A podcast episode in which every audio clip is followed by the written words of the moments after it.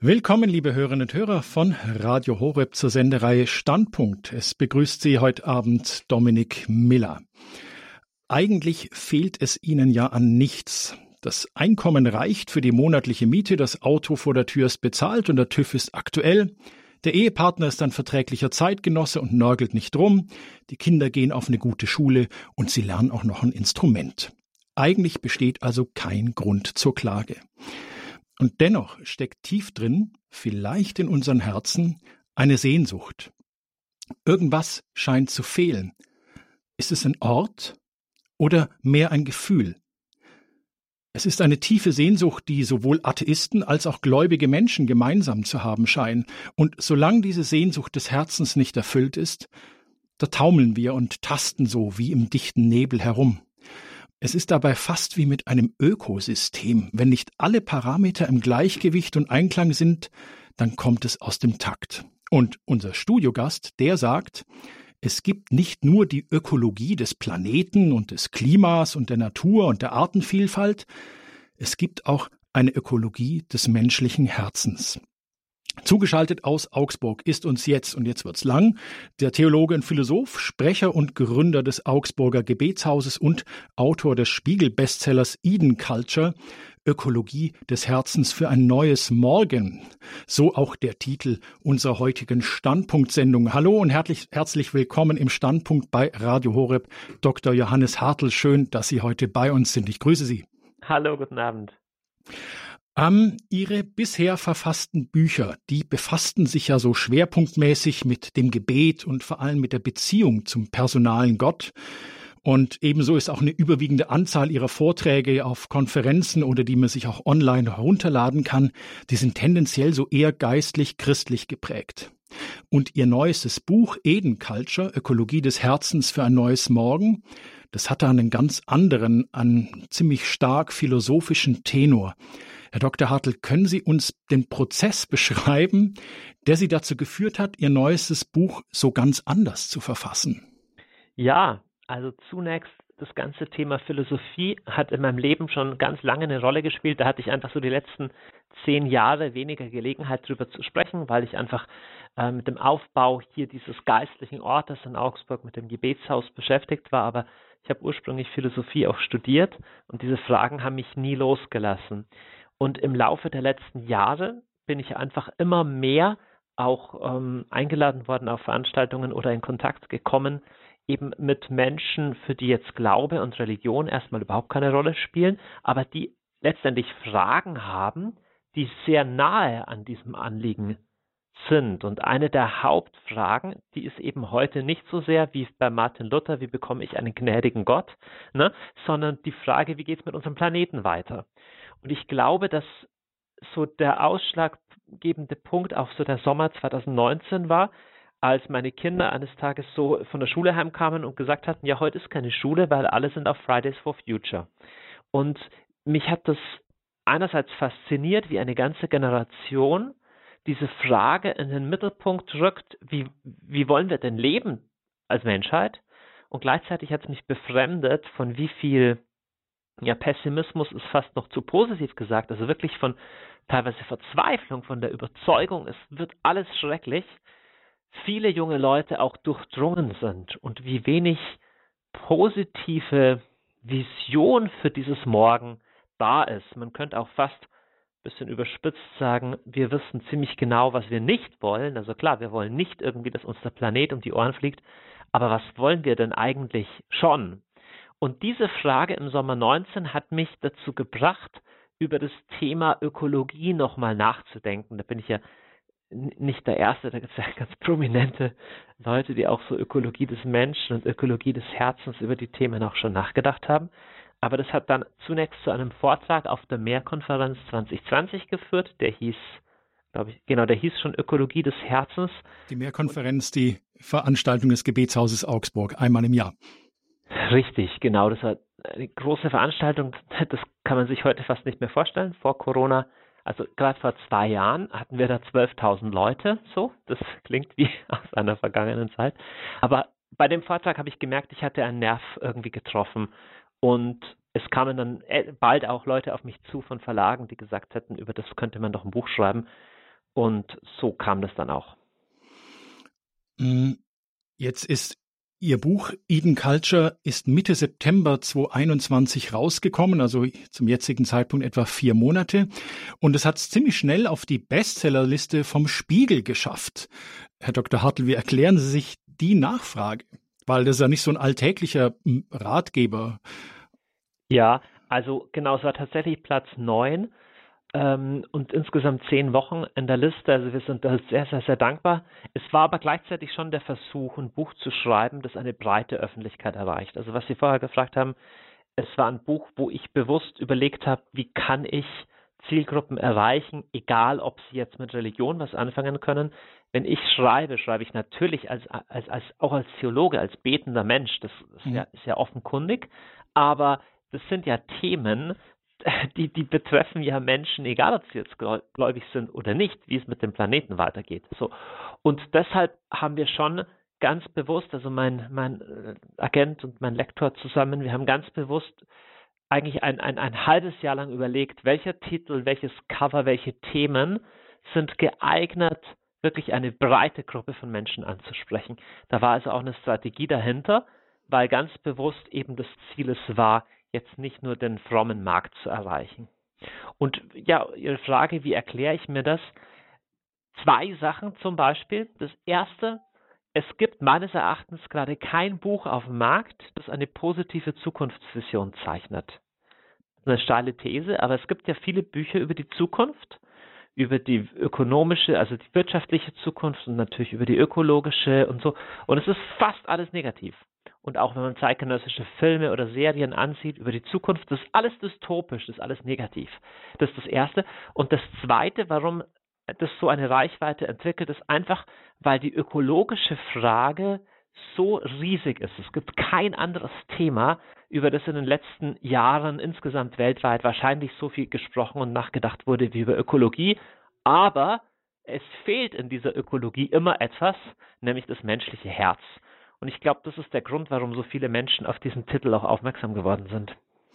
Da nehmen Sie mir quasi meine nächste Frage echt vorweg. Also der Untertitel des Buches Ökologie des Herzens. Und ich und viele andere denken sicher bei Ökologie erstmal an sowas wie Bachläufe, Wälder und Vögel. An mein Herz habe ich dabei noch nie gedacht. Herr Dr. Hartl, können Sie das uns ein bisschen ausbreiten? Was meinen Sie mit dieser Ökologie des Herzens? Ja, also ich muss gestehen, äh, die, dieses Schlagwort, das sollte uns in Deutschland wohl vertraut sein, denn jemand sehr prominenter hat es in sehr prominenter Stelle im September 2011 gesagt, nämlich Benedikt XVI. im Deutschen Bundestag. In einer ganz irgendwie, äh, ganz irgendwie spannenden Situation hat er die Grünen oder die ökologische Bewegung allgemein gelobt, dass sie das Thema Ökologie so in den Mittelpunkt gerückt haben. Aber er sagt, das Einzige, was da oft übersehen wird, ist, dass auch der Mensch Teil der Schöpfung ist. Also auch ihn gilt es zu, zu bewahren. Und Ökologie, griechisch Oikos, das Haus und Logos, eben der Sinn oder die Logik, so besagt, dass es einen Logos gibt, also einen, einen, einen Sinn in, in unserem Haus, das wir beleben. Das bedeutet dieses Wort. Das heißt, unser Planet, äh, die Erde, hat einen Logos. Also wir können nicht irgendwie mit dem Planeten umgehen, wenn wir weiter dieses Haus bewohnbar halten wollen. Also wenn wir einfach die, äh, die, die Meere überfischen, dann gibt es irgendwann keine Fische mehr. Also es gibt einen bestimmten Logos, es gibt eine logische Anzahl, wie man maximal fischen kann, dass, es, äh, dass eben die Weltmeere irgendwie überleben. Und jetzt ist der Punkt aber, als Menschen beleben wir nicht nur den Raum der Natur. Wir beleben nicht nur also die Erde hinsichtlich dessen, dass wir Sonnenlicht brauchen, dass wir sauberes Wasser brauchen, dass wir Erdöl brauchen. All das ist wahr, aber wir brauchen zum wahrhaftigen Leben noch mehr. Die Vorstellung, man wäre alleine irgendwo eingesperrt, man bekommt zwar genug zu essen, zu trinken, kann atmen und hat Sonnenlicht, aber sonst nichts. Ist ein schreckliches, ist eine schreckliche Vorstellung. Es gibt Menschen, die haben rein biologisch alles, was sie brauchen, aber sie wählen den Selbstmord, weil ihnen das, was wir als Menschen auch brauchen, fehlt. Und so bin ich zum Nachdenken gekommen. Ich habe mich gefragt, ja, was, was braucht denn der Mensch, dass das menschliche Herz gesund bleibt? Wir Menschen beleben auch den Raum der Herzen. Auch in solchen Metaphern sagen wir, ich fühle mich hier wohl oder ich spüre mich irgendwie mit anderen Menschen verbunden und das ist irgendwie stimmig und mein Leben ergibt einen Sinn. All diese Sachen haben erstmal nichts mit der Ökologie der Natur zu tun, aber sie sind auch Lebensraum des Menschen. Deswegen nenne ich das die Ökologie, also die Sorge um den Lebensraum des Herzens, des Überlebens des menschlichen Herzens, auch über die Generationen hinweg.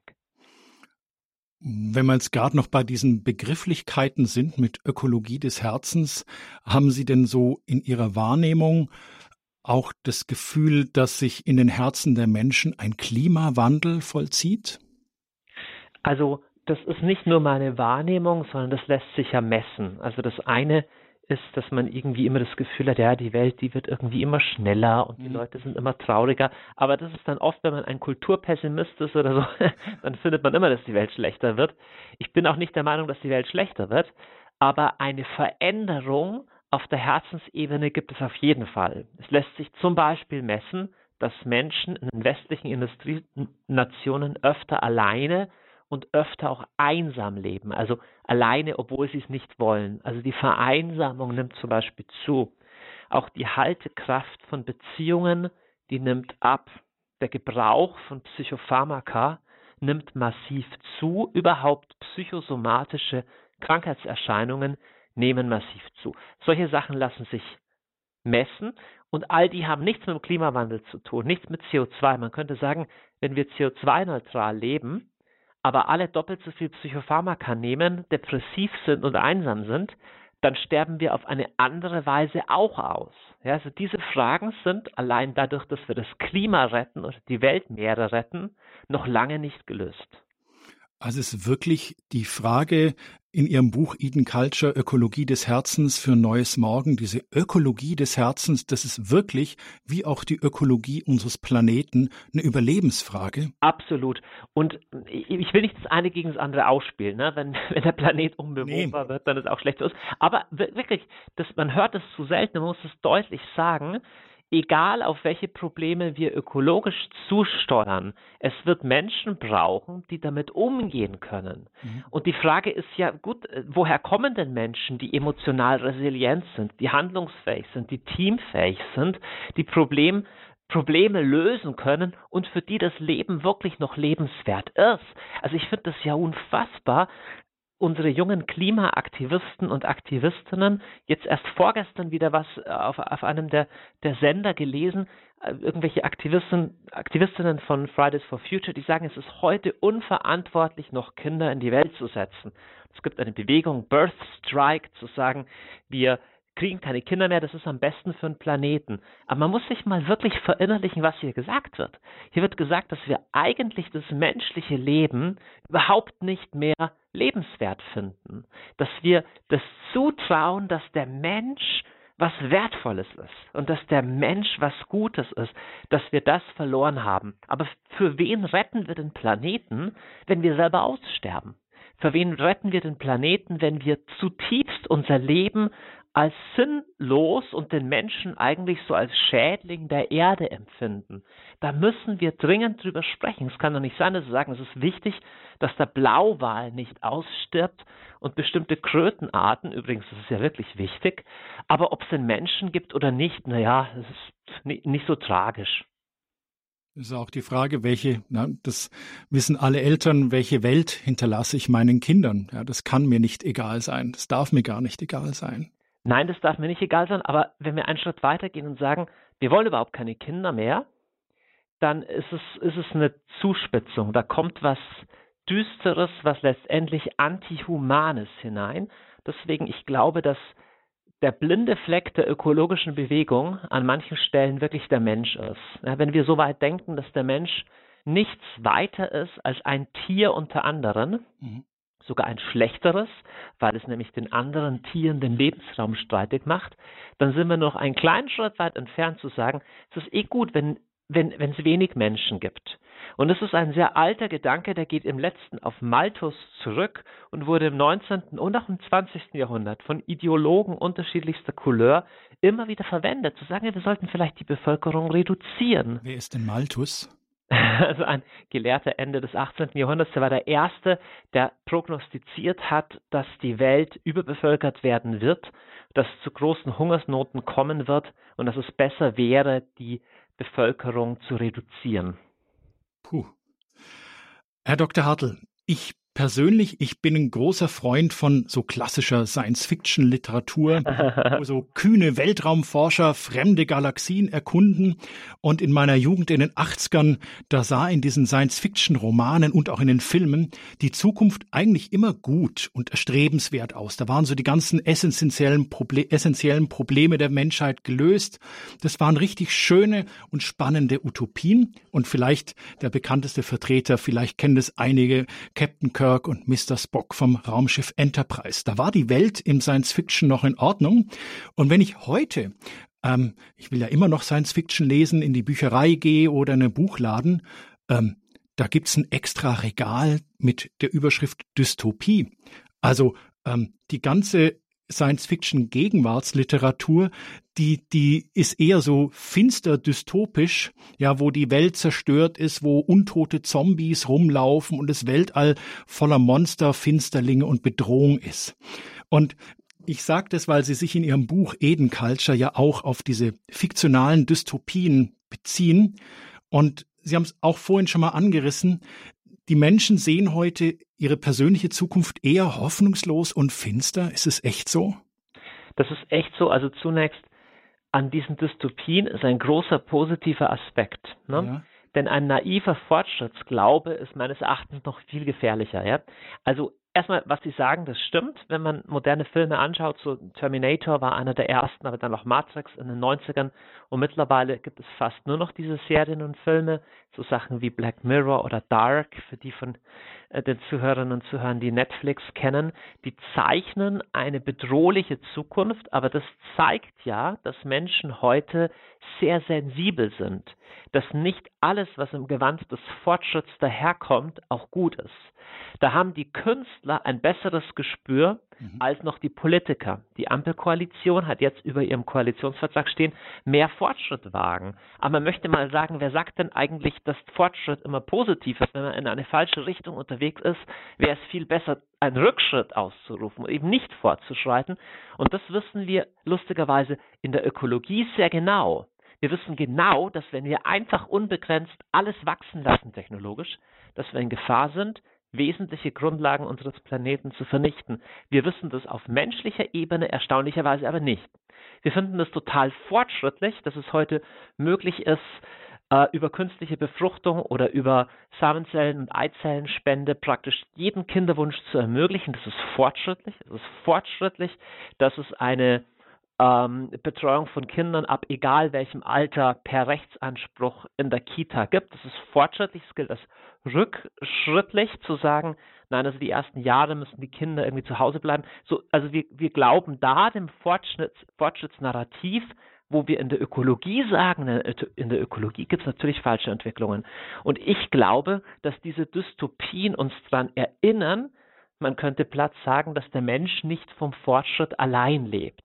Denn was wir tatsächlich sehen ist, man nennt das in der Forschung auch das Fortschrittsparadox, je mehr Menschen von objektiver, realer, harter Armut frei sind, desto mehr kommen auf einer tieferen Ebene die, naja, die Sehnsüchte nach Glück und nach Sinn zum Vorschein. Also jemand, der um sein Überleben kämpft, der wird sich nicht groß die Sinnfrage stellen. Wenn jemand mal 60.000 im, im Jahr verdient oder 70.000, das ist dann irgendwo machen wir so eine Schwelle, wo man sagt, okay, habe ich eigentlich genug, stellen sich auf einmal andere Fragen. Und je reicher Menschen werden, hm, desto öfter werden sie auch unglücklich. Und zwar nicht, weil Reichtum schlecht ist, sondern weil das Loch im Herzen, die Sinnlehre, die Einsamkeit, das Entfremdetsein von der Quelle offener zutage tritt. Und das merken wir in der ganzen Gesellschaft. Es gibt ganz wenig Menschen, die in Westeuropa wirklich in Gefahr sind zu verhungern. Das ist menschheitsgeschichtlich zum ersten Mal so. Das war die letzten Tausenden und zigtausenden von Jahren die Norm. Das ist heute die radikale Ausnahme. Aber es gibt immer mehr Menschen, die am Leben trotzdem verzweifeln oder sogar äh, keinen Ausweg mehr sehen, außer sich das Leben zu nehmen. Herr Dr. Hartl, fehlt unserer Gesellschaft damit also eine positive Perspektive? Auch, ja. Das heißt, es gibt eine positive Perspektive, die finden aber nur ganz wenige Wissenschaftler positiv und das ist nämlich der Glaube, dass das mit der Technik immer weitergeht. Also ganzes Stichwort Transhumanismus, praktisch das heißt, mit Hilfe der Technik unser Leben künstlich zu verlängern, durch Gehirnimplantate unser Gedächtnis zu erweitern, so wie eine Festplatte vom Computer immer leistungsfähiger aufgerüstet werden kann. Diese Vision gibt es, oder wenn man an den Elon Musk denkt, der von der Besiedlung des Mars träumt. Aber lustigerweise sind es genau diese Visionen, die die dystopischen Künstler auf den Plan rufen und sagen, das ist eine furchtbare Vorstellung, wenn wir alle mehr und mehr zu Robotern und zu Maschinen werden. Was uns fehlt, glaube ich, ist einfach eine Erinnerung an das, wie wir eigentlich leben wollen wenn man Kinder hat oder frisch verliebt ist, träumt man nicht einfach davon, dass die Geliebte oder das Kind vielleicht zu einem Roboter wird. Das ist ja absurd. Sondern man träumt davon, dass man Zeit miteinander verbringt, dass man, dass, dass man Schönes erlebt, dass man gesund bleibt und dass man ja, dass, dass man, dass man, dass man sich freut aneinander, an, an dieser Beziehung. Das heißt, es geht nicht drum, auch mir im Buch nicht drum, eine Vision zu entwickeln, die, keine Ahnung, von den Sternen gefallen ist, sondern es ist eher eine Erinnerung an etwas, was wir sowieso wissen. Deswegen verwende ich auch dieses alte Sehnsuchtswort des Paradieses oder den Garten Eden, eine Erinnerung an das, wie wir sowieso wissen, dass wir leben wollen. Sie hören Standpunkt bei Radio Horeb. Zugeschaltet ist uns heute Dr. Johannes Hartl. Er ist Philosoph, Theologe und Autor, Gründer des Gebetshauses in Augsburg und auch Verfasser des Buches Eden Culture, Ökologie des Herzens für ein neues Morgen. Das Buch ist im September 2021 rausgekommen, war zehn Wochen auf der Bestsellerliste des Spiegels. Und wir hören jetzt noch ein bisschen Musik zum Durchatmen.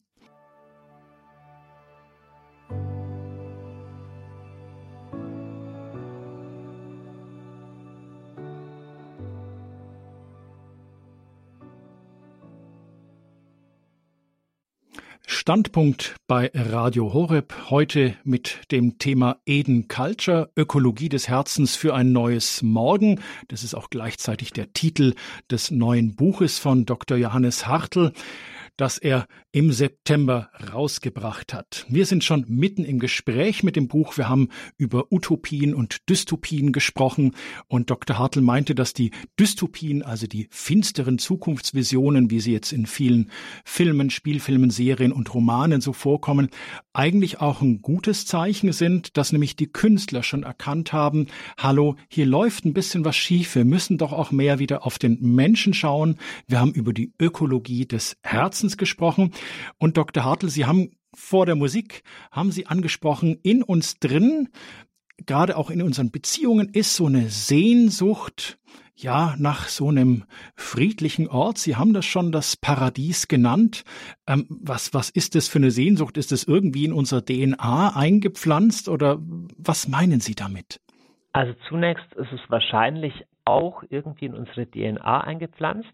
Also ich gehe in dem Buch davon aus, warum gibt es in vielen Kulturen, ich will nicht sagen in allen, aber doch in erstaunlich vielen, dieses Bild, das uns ja aus der Bibel sehr bekannt ist vom Garten Eden, vergleichsweise eben auch in der griechischen, in der römischen Dichtung. Es gibt ähnliche Vorstellungen in anderen Religionen auch. Wofür steht denn dieser Garten oder dieser Park, könnte man fast sagen?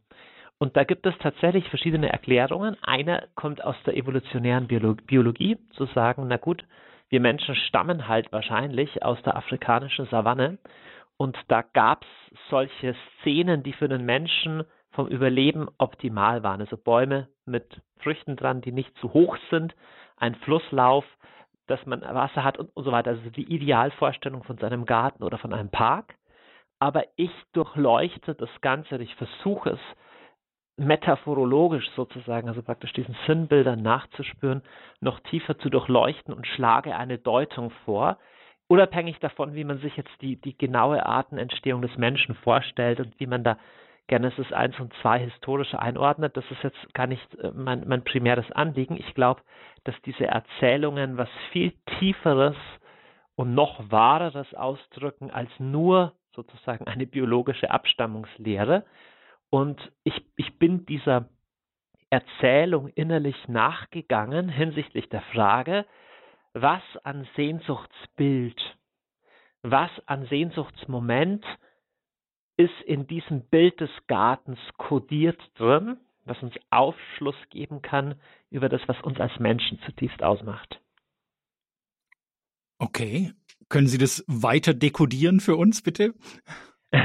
Also das Erste, was auffällt, das ist sehr leicht zu sehen, ist natürlich, der Garten ist ein schöner Ort. Mhm. Also es könnte ja auch sein, äh, da, es gibt ja auch andere Mythologien, ja, die, die Vorstellung, weiß ich nicht, dass der Mensch im Reagenzglas entstanden ist oder auf irgendeinem äh, öden Planeten oder irgendwie in einer Felsspalte. Ein Garten im Hebräischen auch mit dem Wort Eden bezeichnet Eden kann auch als Schönheit übersetzt werden oder als Wohlgefallen. Es gibt verschiedene Übersetzungen, aber das ist ein möglicher. Und was wir da eben lesen im, in der Torah, eben im, im Buch Genesis, dass es dort köstliche Früchte gibt und herrliche Bäume und genug von allem. Es ist erstmal ein Ort von Schönheit. Das Zweite, was auffällt, ist, dass es ein Ort ist von Beziehung.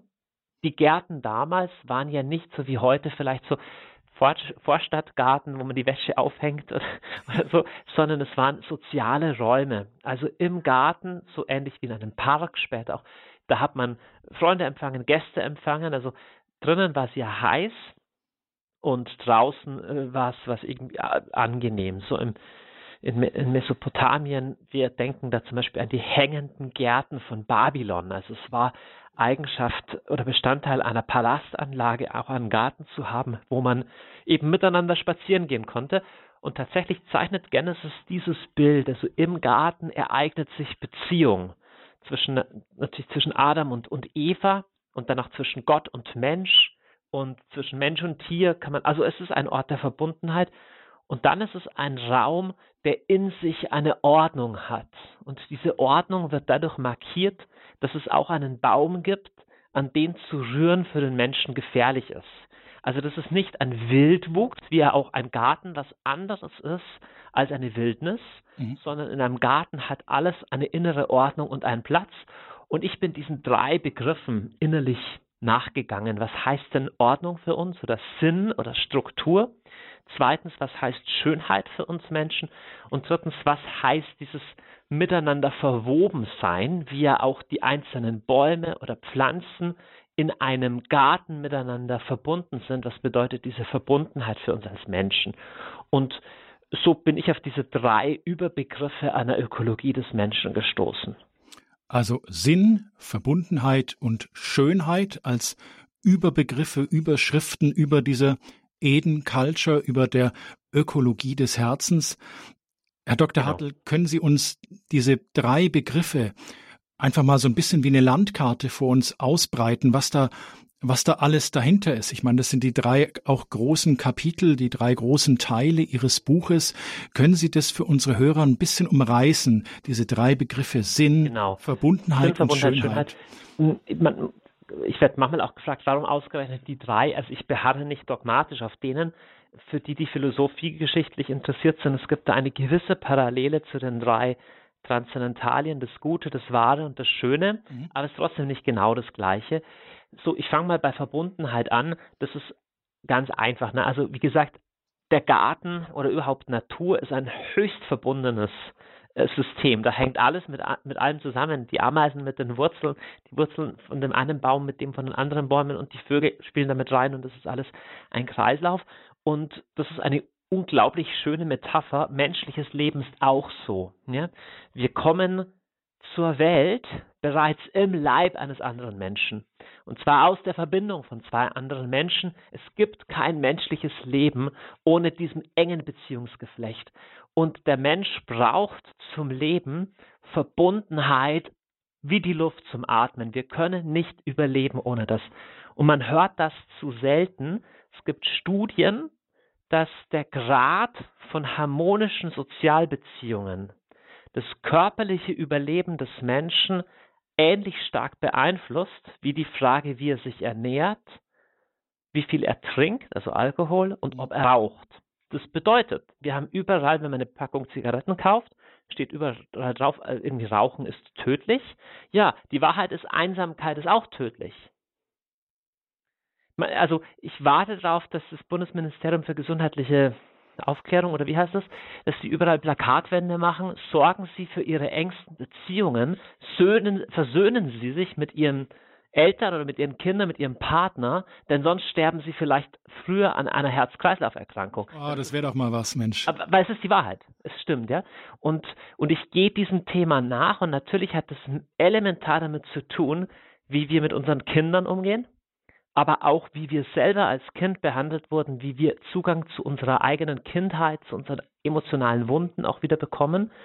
Und die Verbundenheit, das ist bisschen meine These, die Verbundenheit gibt es nur, also Verbundenheit zu anderen Menschen kann ich nur schaffen, wenn ich auch mit mir selbst verbunden bin.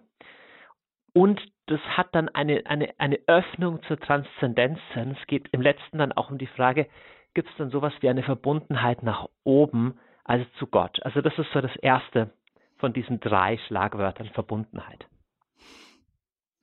Ich muss gerade an die Plakatwand denken, die Sie gerade entworfen haben, dass der Bundesgesundheitsminister empfiehlt, versöhnen Sie sich mit Ihrer Familie. Wahnsinn, ja.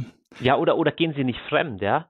Vielleicht doch Tinder löschen, ja, weil vielleicht Tinder eher dazu beiträgt, dass ich vielleicht viele One-Night-Stands habe. Das ist vielleicht auch lustig, aber das, was Menschen wirklich brauchen, ist Verbundenheit. Und es ist ganz alarmierend, dass es immer weniger jungen Menschen gelingt, dauerhafte Beziehungen aufzubauen. Das müsste uns genauso, mindestens genauso beschäftigen wie unser CO2-Ausstoß oder die Artenvielfalt. Das ist ein wahnsinnig wichtiges Thema. Der zweite Begriff, der ganz, ganz viel Platz in Ihrem Buch einnimmt, das ist das, der Begriff des Sinns. Da denken viele Hörerinnen und Hörer vielleicht auch an Viktor Frankl, den Entwickler der Logotherapie. Aber jetzt mal ganz abgesehen davon, was ist so Ihr, Ihr Bild, mit dem Sie Sinn in Ihrem Buch hinterfüttern? Sinn ist auch etwas, was uns als Menschen ausmacht, seit es Menschen gibt. Sehr interessant, wenn man mal untersucht, seit wann kann man denn vom Homo sapiens sprechen? So das Älteste, was man von Menschen findet, sind Gräber. Und es ist interessant, warum haben Menschen ihre Toten bestattet? Warum tun Schimpansen das nicht? Ich glaube, manche Tiere machen so ansatzweise schon, aber mit Grabbeigaben.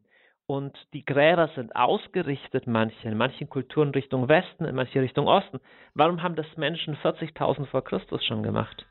Und ich behaupte, dass sie eine Ahnung hatten von einem größeren Ganzen. Das deutsche Wort Sinn hat von der Grundbedeutung her das Wort Ausrichtung auf eine Richtung hin. Deswegen, wir haben das noch in dem Wort Uhrzeiger Sinn. Und Sinn bedeutet die Ahnung des Menschen, dass es etwas Höheres gibt. Das kann religiös sein. Wir wissen nicht genau, wie religiös die in der Steinzeit schon waren.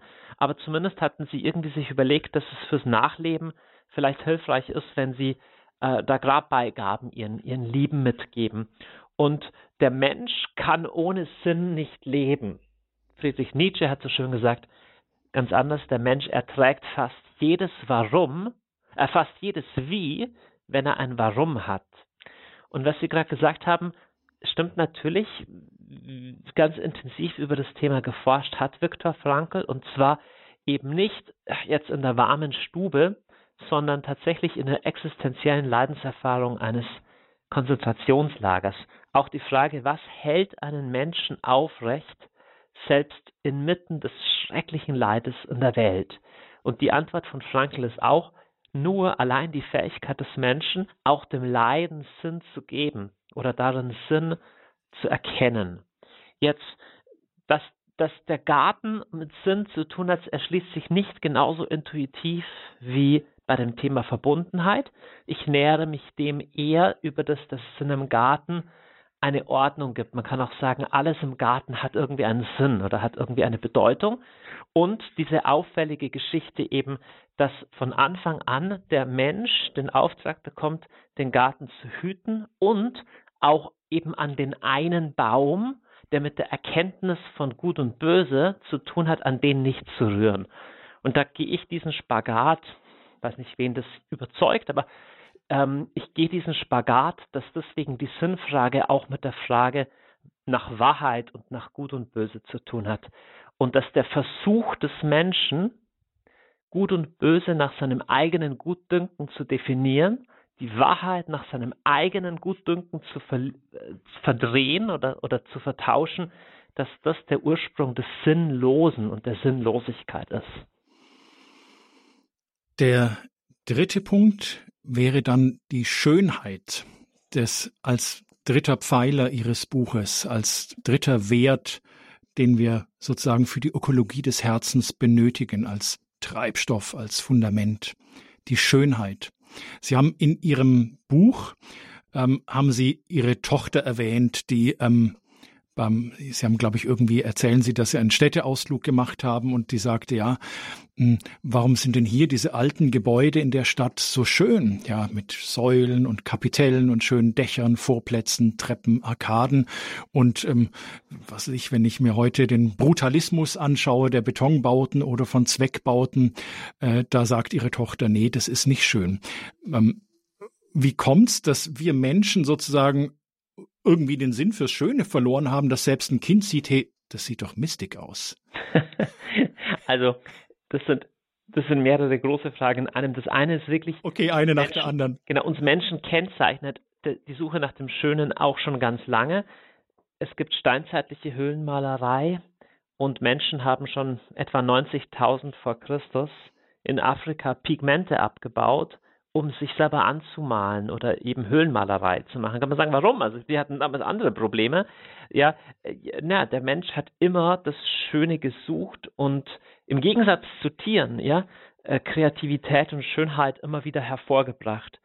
Das ist das eine. Und dann ist tatsächlich erstaunlich, warum wir in so vielen Bereichen offenbar das Schöne verloren haben. Da verlasse ich natürlich jetzt so eine wirklich, wirklich starke empirische Begründung. Das ist mehr mein Gefühl. Aber es ist schon, wenn man in einer Altstadt ist, oder ich mache mal so den Vergleich, wenn ich, wenn, wenn ich Ihnen sagen würde, ich habe jetzt eine Altstadtwohnung, äh, eine Altbauwohnung mitten in der Altstadt bezogen welche inneren Bilder hat man da? Oder was, was denkt man sich, was würde so eine Wohnung kosten? Wenn ich sagen würde, in der, in der Altstadt von Paris. Oh, das ist unglaublich. Raumhöhe, Stuckdecken. Genau. Schönes hölzernes Treppenhaus, jawohl. Das sind die Bilder, die, die, die einem kommen. Würde man da gerne wohnen? Ja, eigentlich schon, ja. Wenn ich jetzt sagen würde, ich bin in eine Neubauwohnung, so in eine Neubausiedlung von Paris gezogen. Wie hört sich das an? Das ist eher finster. Ja, es, es kann sein, dass es da eine schöne gibt, aber natürlich, man hat auch diese Banlieues vor, vor Augen oder gibt ja in jeder Stadt sowas. Da in München gibt es Fürstenried West und in Berlin gibt es das Märkische Viertel und so und, und jede, jede Stadt, weltweit übrigens, hat so ihre Wohnsilos und ihre Betonbauten und man fragt sich dann, also man muss sich man muss sich mal alles anschauen, was vor 1910 oder so gebaut wurde. Und es ist ganz schwer, was zu finden, was ein Makler heute nicht mehr verkaufen kann. Also wenn es noch funktional ist. Mhm. Mhm. Aus, äh, aus, ästhetischen Gesichtspunkten, wenn eine Gründerzeit-Villa anschaut, ja, jeder will da drin wohnen. Man findet auch sofort jemand, der das kaufen möchte. Man findet es heute noch schön und noch älter, wenn man nach Siena geht, nach Florenz geht. Man sieht Gebäude, die sind im 15. Jahrhundert oder im 14. Jahrhundert erbaut, die werden heute noch bewohnt. So, wenn, äh, wenn wir uns mal anschauen, was in den 50er, 60er, 70er Jahren gebaut wurde, die Kreissparkasse, die 1975 erbaut wurde, die haben sie heute schon wieder weggesprengt, weil kein Mensch sie überhaupt noch ertragen kann, ja. Das Kreiskrankenhaus, Baujahr 58, entsetzlich, ja.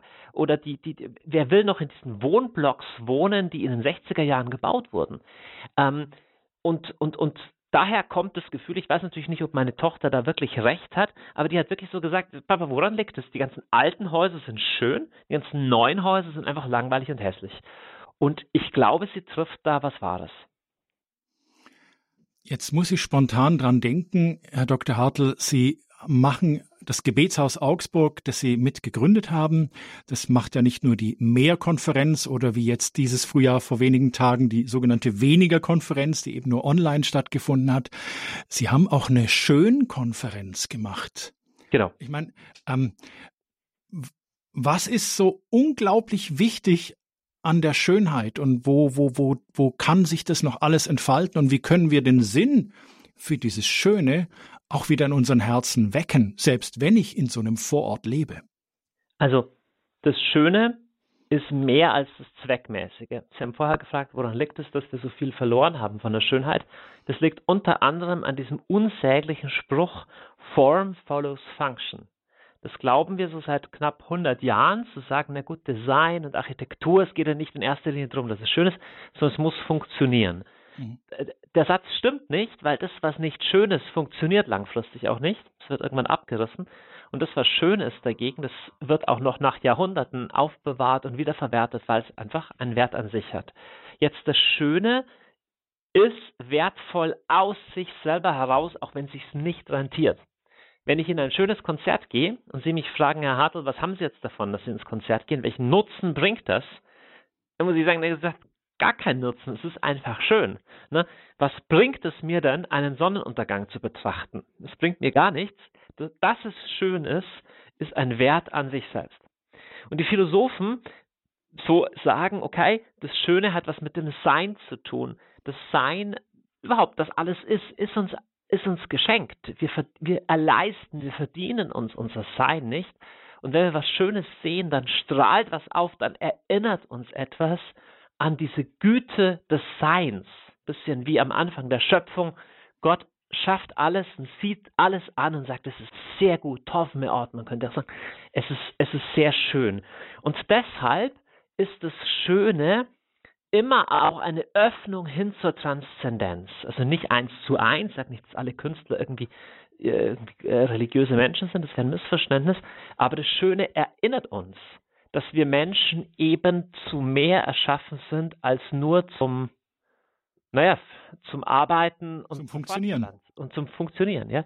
Und wir leben in einer wahnsinnig auf Funktion getrimmten Welt also bis ins Privateste hinein. Es ist, muss sich alles rentieren und die Kinder müssen auch möglichst schnell da Fremdsprachen lernen und vorschulisch gefördert werden und auch die Arbeitswelt. Also wir optimieren alles immer weiter und vieles davon ist auch, ist auch gut. Aber umso wichtiger brauchen wir diese Erinnerung durch das Schöne. Der Mensch ist mehr als ein Roboter. Und das menschliche Leben, Gott hat eben den Menschen nicht erschaffen auf einem Acker oder in einer Fabrik sondern in einem Garten der Schönheit. Und jede Erfahrung mit der Schönheit, das kann ein Konzert sein, das kann eine Bergwanderung sein, das kann äh, sein, das Kind, ein, ein, kleines Kind zum ersten Mal auf dem Arm zu halten, eine schöne Blume zu sehen oder, oder egal was, ist, das ruft etwas in uns wach, was sagt, es ist gut, dass es die Welt gibt. Im letzten auch ist es gut, dass es mich gibt. Also jetzt verstehe ich Ihre Aussage besser mit, dass eben die Schönheit mit dem Blick fürs Transzendente öffnet. Ist das auch so ein Grund dafür? Ich meine, diese, diese Sehnsucht nach dem Schönen und auch damit äh, verborgen quasi die Sehnsucht nach dem Transzendenten, also dass da etwas über mir ist, dass es da vielleicht irgendwas anderes gibt. Das teilen ja, ja gläubige Menschen eben auch mit den Atheisten. Ähm, inwieweit könnte jetzt Ihr Buch Eden Culture Ökologie des Herzens für ein neues Morgen auch was für Menschen sein, die ja den, den Blick auf Gott gar nicht haben, weil sie sich dagegen sträuben oder wehren, aus, aus welchen Gründen auch immer. Warum schreckt Ihr Buch jemanden, der nicht an Gott glaubt, doch nicht ab? Also weil alle drei Themen zutiefst Herzensthemen von Menschen sind die auch nicht religiös sind. Ne? Das Thema Verbundenheit, also ich mache mach ein Beispiel, ja. der Mega-Bestseller seit Jahren, Stefanie Stahl, das Kind in dir muss Heimat finden, ja, ist diese Sehnsucht nach einem inneren Heimkommen, das haben Menschen komplett, auch wenn sie nicht religiös sind. Und deswegen das Thema, wo kommst du denn an? Wo bist du zu Hause? Wo bist du im letzten verbunden mit dir selbst, mit der Welt, mit anderen? Ist ein Sehnsuchtsthema von jedem. Und jetzt, ich finde immer gut, wir sollten die Frage verstanden haben, bevor wir eine Antwort präsentieren, auch als Kirche oder auch als gläubige Menschen. So, die Antwort, die Jesus bringt, ist, es gibt wirklich ein Heimkommen zu diesem Vater. Es gibt wirklich ein inneres Nachhausekommen. Aber mit dieser Antwort muss ich ja nicht ins Haus fallen. Ich kann ja erstmal dieser Frage nachspüren, nach dieser Sehnsucht nach Beheimatung. Und beim Sinn ist es genauso. Viele Menschen gehen ja auf Sinnsuche eher dann in der östlichen Spiritualität oder manche auch so in der Philosophie, im Nachdenken eher. Und diese Sinnsuche, die gilt es ernst zu nehmen. Und bei der Schönheit ist es auch so, Dostoevsky hat mal gesagt, wenn der Mensch praktisch das Wahre und das Gute nicht mehr versteht, dann wird er am Schluss doch noch über das Schöne gerettet. De facto ist es so, Menschen werden an Konzerten oder in Begegnung mit der, mit der Schönheit, wird was in ihnen angerührt zutiefst und die haben dann oft gar nicht Wortschatz dafür. Und deswegen, ich bekomme Rückmeldung auf mein Buch. Jetzt hat eine junge Designstudentin mir vor drei Tagen oder so geschrieben, du hast mir Wortschatz gegeben für so eine Intuition, die ich mein Leben lang hatte. Und mein Wunsch durch das Buch ist jetzt ja nicht unbedingt eins zu eins zu missionieren oder sowas. Das bleibt so am Schluss, es wird schon irgendwie sehr deutlich, wie ich als gläubiger Mensch, als Christ, wie ich glaube, wie all das letztendlich im, in dem Geschehen rings um Jesus und dieses Erlösungsgeschehen seine Mitte findet. Aber das ist mehr Angebot oder Ausblick und nicht, äh, nicht auf Berechnung hin so entworfen. Vielleicht ist das der Grund, warum auch Menschen, die das Religiöse eher nicht so anspricht, auf das Buch sehr positiv reagieren. Sie hören Standpunkt bei Radio Horeb. Zugeschaltet aus Augsburg ist uns Dr. Johannes Hartl. Er ist der Autor des Buches Eden Culture, Ökologie des Herzens für ein neues Morgen. Wir hören etwas Musik.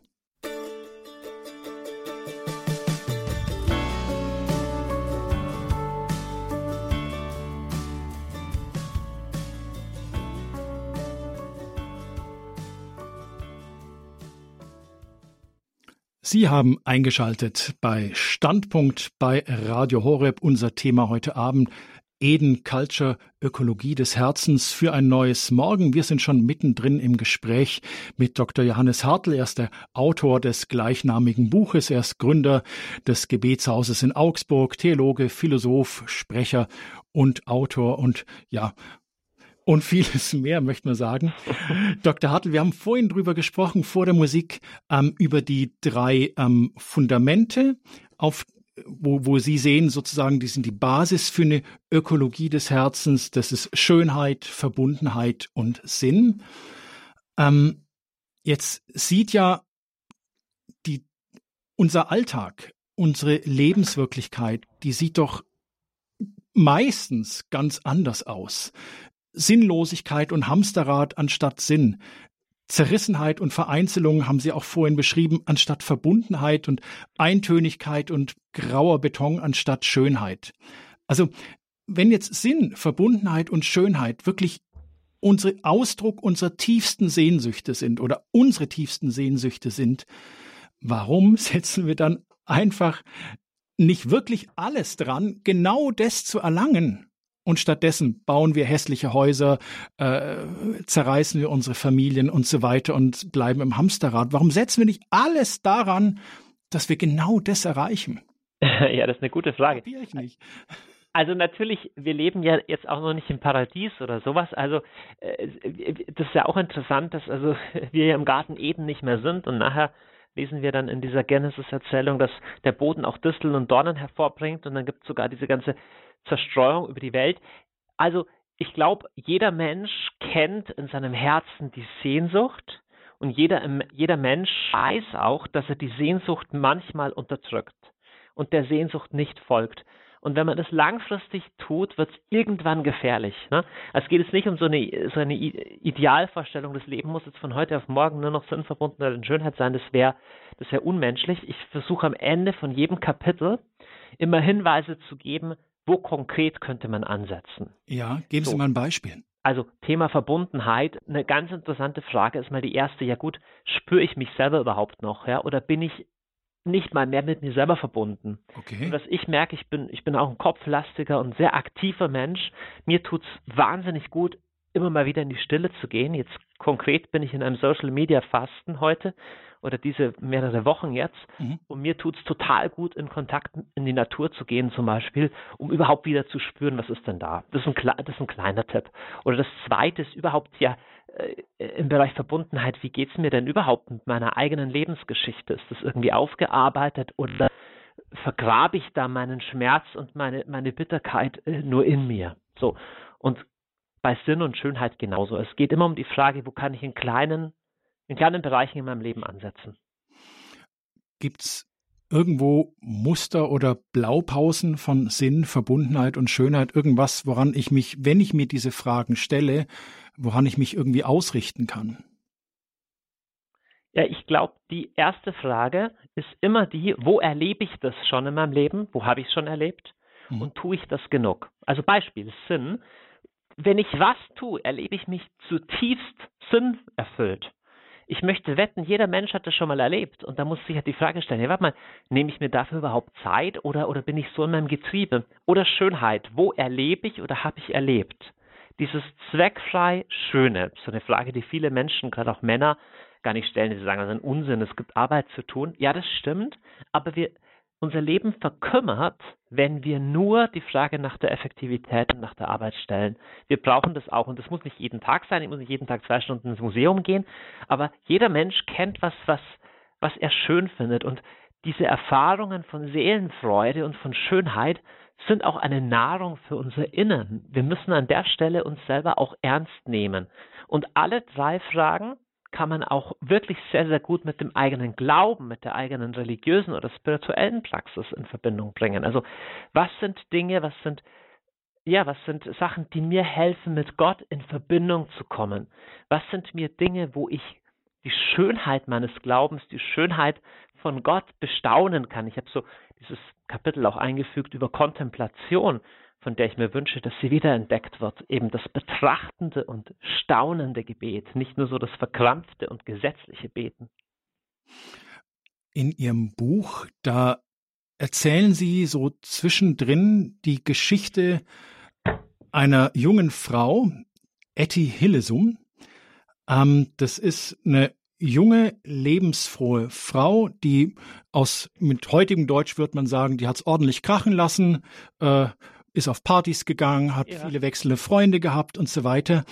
Und erzählen Sie uns kurz von dieser Frau, die, ich glaube, 1943 im KZ Birkenau ermordet worden ist und von dem, welche Bedeutung hat diese junge Frau für Eden Culture? Ja, auf die bin ich tatsächlich zufällig gestoßen, während ich das Buch geschrieben habe. Und ich kannte sie eben vorher nicht. Tatsächlich hat meine Frau das Buch geschenkt bekommen und das lag hier rum. Das Wie heißt denn das Buch? Das denkende Herz im Lager oder so, glaube ich, heißt das. Und es sind maßgeblich ihre Tagebuchaufzeichnungen in der Zeit, bevor sie dann ins KZ gekommen ist und kurz danach.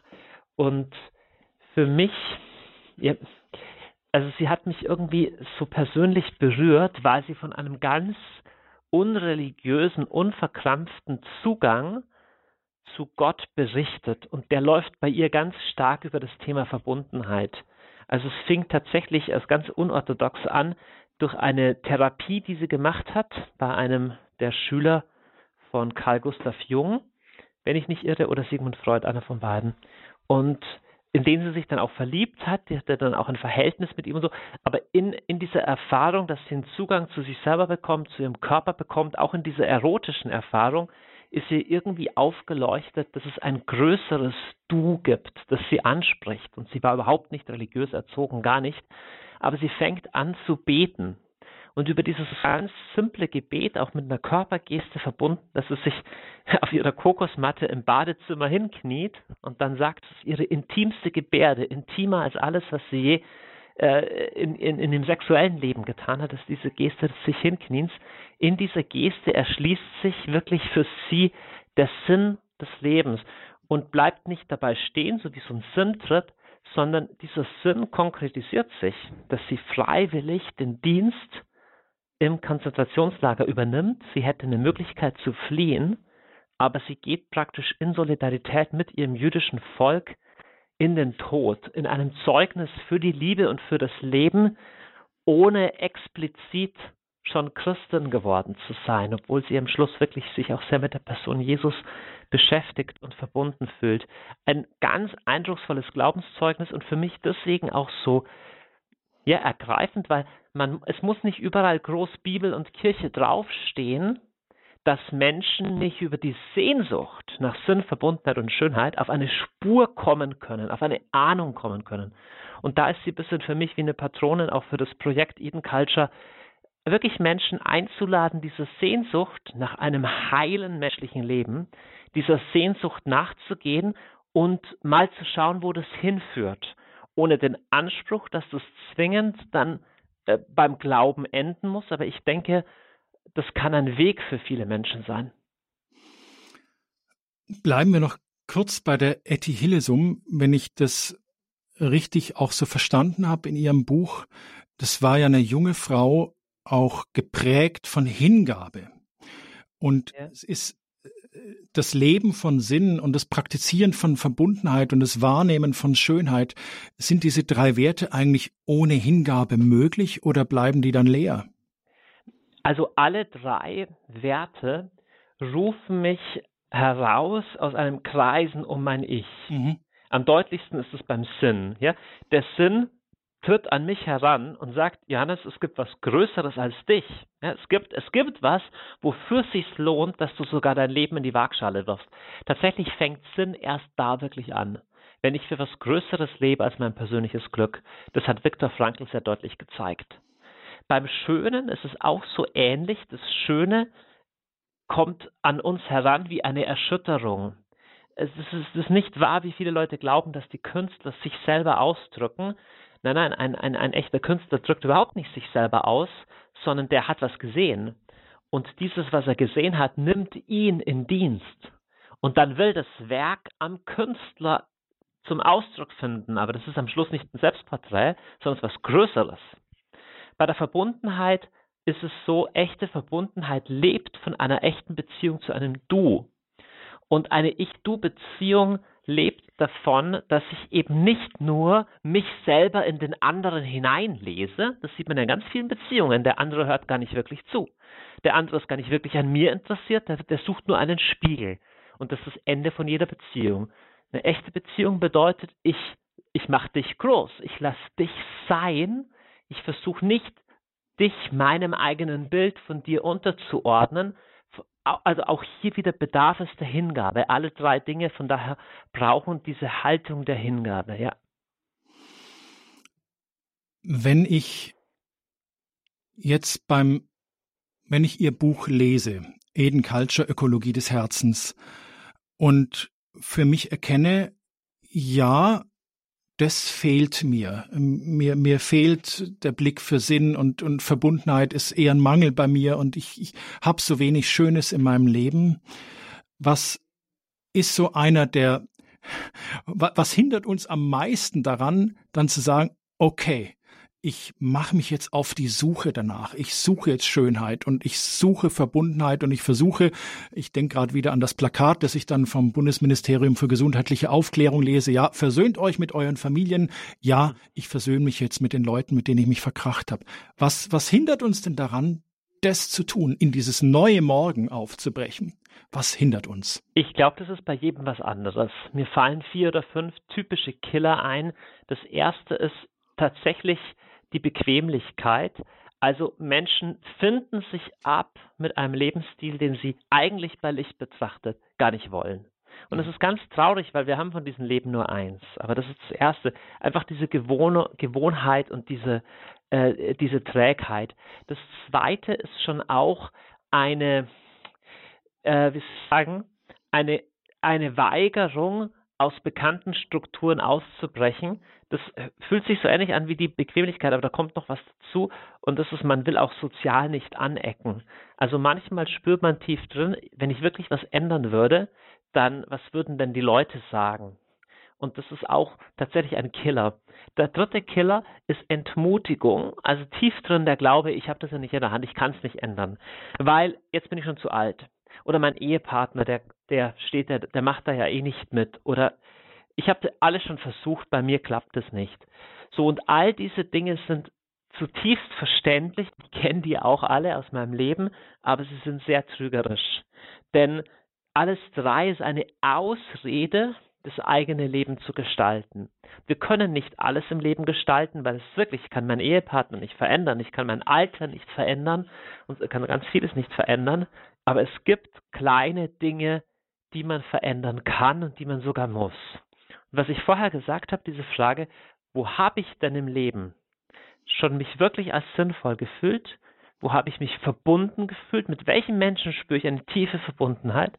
Und wo habe ich Schönheit erlebt? Und dann die zweite Frage, was muss ich jetzt tun, um davon mehr in mein Leben zu holen? Wenn ich das nicht tue, dann bin ich ungehorsam gegen Gott. Denn er hat zu dem Adam gesagt, in Genesis 2, dass er auf den Garten achten und ihn bewahren soll. Es sind zwei Worte. Das eine ist bewahren im Sinne von, dass es mir nicht geraubt wird. Von alleine wird mir nämlich Sinnverbundenheit und Schönheit auch geraubt. Aber auch, ich soll, ihn, ich soll das, dieses Feld bebauen, dieses Herzensfeld. Das macht nicht Gott für mich. Genauso wie ich abends vorm Schlafengehen nicht Gott bitte, mir die Zähne zu putzen. Das tut er nicht. Ne? Dafür hat er mir eine Hand gegeben. Das ist meine Verantwortung. Ich sage auch nicht, Heiliger Geist, äh, reinige meine Zähne. Ne? Das tut kein Mensch. Genauso haben wir Verantwortung für unseren Herzensgarten. Da hilft nicht beten alleine. Da hilft, das, das nimmt uns Gott nicht ab. Wir haben Verantwortung, diese Frage zu stellen. Sie hören Standpunkt bei Radio Horeb, Eden Culture, Ökologie des Herzens für ein neues Morgen. Wir sind im Gespräch mit Dr. Johannes Hartl. Er hat das gleichnamige Buch verfasst. Wir lehnen uns noch mal kurz zurück bei etwas Musik.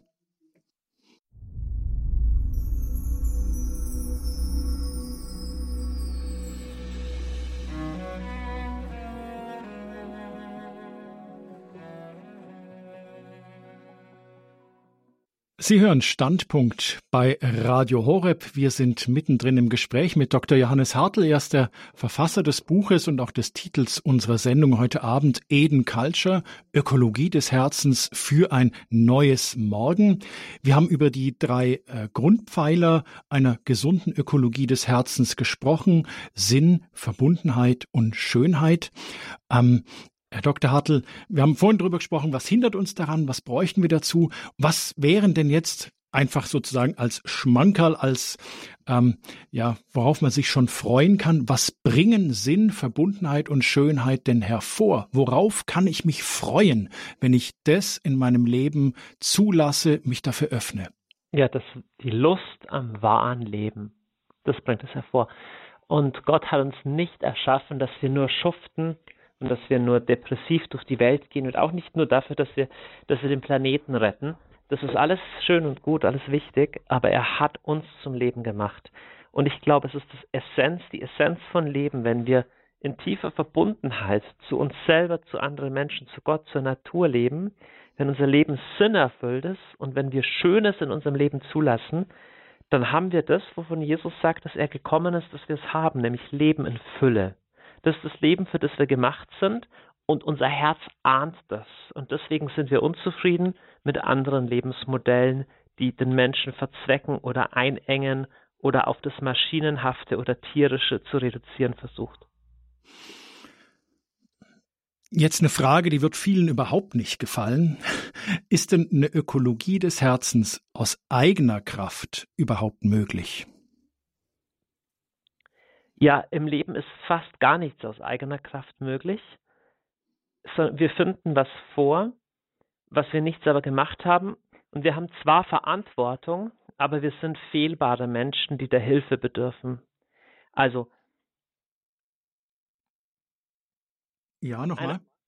Also einerseits brauchen wir Menschen die Hilfe von anderen. Das ist ganz elementar wichtig. Ich glaube, es ist eine ganz, ganz zentrale äh, wie soll ich sagen, ein, ein Lernschritt zu erkennen, ich brauche manchmal Hilfe durch andere und mhm. es ist okay, um Hilfe zu bitten. Aber natürlich am Schluss merke ich ja gut, was hindert mich denn zum Beispiel, mich auszusöhnen mit meinen Geschwistern? Ja? Was hindert mich denn, den Beruf zu ergreifen, wo ich weniger Geld verdiene, aber mehr Sinn erlebe? Mhm. Ja? Da merke ich, na gut, das sind ja tiefe Sachen, ne? das sind tiefe Ängste, das sind tiefe, vielleicht auch Verletzungen und auch äh, Strukturen des Bösen, ja, wo ich mich in eine Lebenslüge verrannt habe und es mir auch darin vielleicht bequem eingerichtet habe.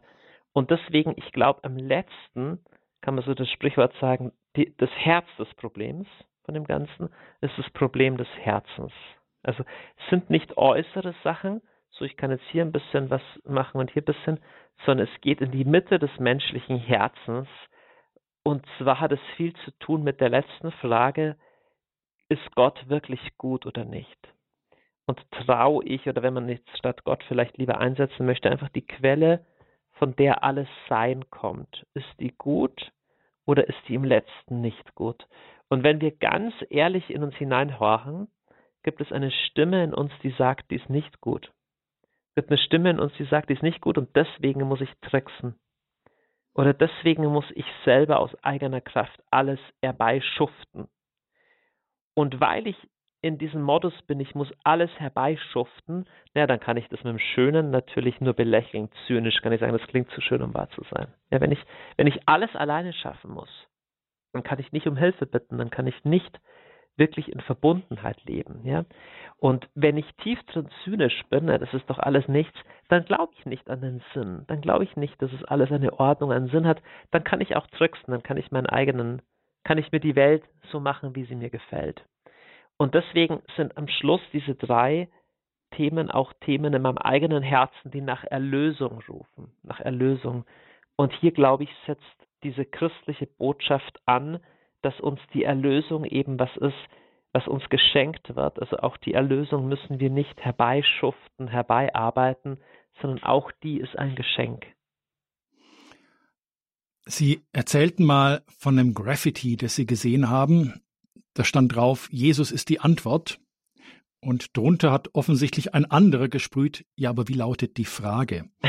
genau. ist, es, ist es auch so ein bisschen das, worum es in Ihrem Buch in Eden Culture geht, mit meinem Herzen die richtigen Fragen zu stellen? Absolut, absolut. Und das ist auch so wichtig, wenn man mit Menschen im Gespräch ist, gerade wenn man jetzt als gläubiger Mensch gerne was weitergeben möchte vom Glauben, auch diese Fragen der Menschen zu respektieren. Also ich versuche das durch das Buch, ich weiß gar nicht, ob es mir so gut gelingt, aber an welcher Stelle dockt denn das, was Jesus sagt, an? Und man darf nicht vergessen, die meisten Menschen, jetzt so bei uns im Westen, in Europa, die glauben, dass es jetzt beim Christentum in erster Linie darum geht, irgendeinem moralischen Anspruch zu genügen, Klammer auf, von dem die Christen ja ständig Zeugnis geben, dass sie die verlogensten von allen sind. Ne? Das, das, ist die Außenwahrnehmung vom Christentum, dass es irgendwie so um eine äußere Verhaltensverbesserung geht, die aber, die aber den, den Menschen überhaupt nicht wirklich verändert. Ne? Am Schluss sind die Christen die intolerantesten und die bigottesten und die verlogensten. So, das ist die, das ist die Wahrnehmung, dass es im letzten Gott vielleicht um Verbundenheit gehen könnte. Dass es Jesus im letzten vielleicht darum gehen könnte, dass mein Leben erlöst wird aus meinen Lebenslügen und aus meiner Sinnlosigkeit und meinen Verstrickungen hinein zu einem Leben in der Wahrheit und in der Freiheit, dass es im letzten diesem Gott, der ja die Pfeilchen erschaffen hat und die Zebras und die Korallenriffe und die Galaxien, dass es dem vielleicht nicht nur darum geht, dass ich am Sonntag in die Kirche gehe und, äh, weiß ich nicht, äh, brav mich verhalte, sondern dass er wirklich möchte, dass mein Leben erfüllt ist mit Schönheit. Das klingt ja für viele zu gut, um wahr zu sein. Das habe ich ja noch nie gehört. Und, und deswegen gehe ich eben den, den Weg andersrum. Und, und, und oder ich versuche zu sagen, na schau, diese Sehnsüchte haben wir als Menschen. Jeder sehnt sich nach einem sinnvollen Leben, nach einem verbundenen, nach einem schönen Leben. Jeder. Und jetzt kann man einen Schritt weitergehen und sagen, okay, wenn diese Sehnsucht da ist, dann gibt es für diesen Durst vielleicht wirklich ein Wasser. Und das wäre das tatsächlich die Frage zu stellen, bevor man mit der Antwort um die Ecke kommt. Wer sollte Ihr Buch Eden Culture lesen? Zum einen Menschen, die sich nach der Frage, also für die Frage interessieren nach der Zukunft des Planeten. Und zwar ganz unabhängig davon, ob sie irgendwie philosophisch, religiös, weltanschaulich, wo sie stehen. Ich glaube, das ist ein Diskursbeitrag, den äh, Manager, Politiker, genauso wie Eltern, junge Leute lesen können, egal wer, wer sich überlegt, wie geht es mit unserer Welt weiter. Das, äh, das, das, ist, das ist die große Zielgruppe, für die dieses Buch relevant ist. Und wer sollte die Finger davon lassen? Ähm, zwei Gruppen von Leuten.